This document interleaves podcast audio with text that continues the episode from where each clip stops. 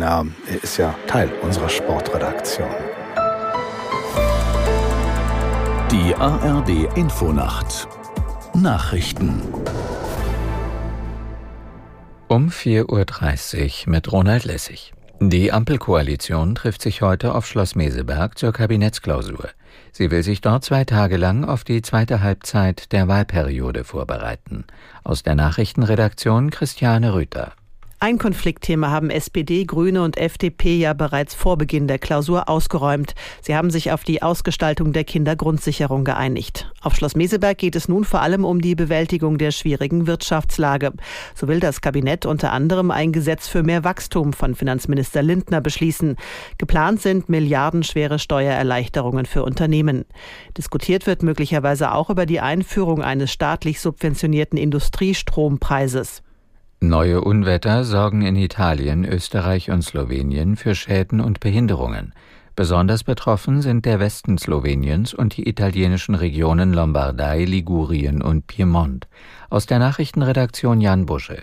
Es gab Überschwemmungen, Erdrutsche und Stromausfälle. In einigen Regionen Sloweniens standen Häuser und Keller unter Wasser. In der Küstenstadt Koper sind Dächer eines Stadions und einer Schule von Sturmböen weggerissen worden.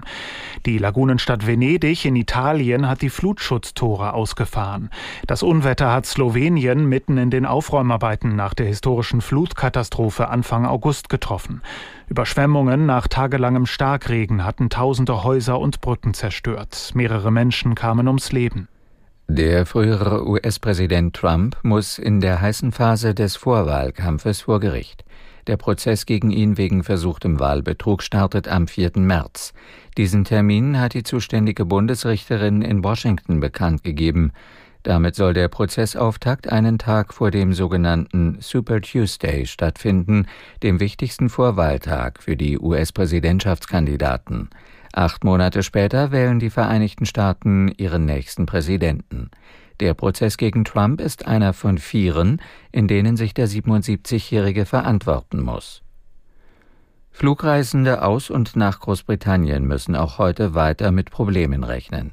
Es werde noch einige Zeit dauern, bis sich der Flugverkehr wieder normalisiere, hieß es von der zuständigen Behörde. Auch Großbritanniens größter Flughafen London Heathrow warnte, die Flugpläne seien weiterhin erheblich gestört. Wegen technischer Probleme bei der britischen Luftüberwachung waren gestern hunderte Flüge abgesagt worden. Das Wetter in Deutschland. Im Süden Regen, teils Gewitter, nordwestlich davon wechselnd bewölkt und trocken, 16 bis 8 Grad. Tagsüber vom Schwarzwald bis zur Ostsee Regen, von der Nordsee bis ins Saarland bewölkt, etwas Sonne, 12 bis 21 Grad.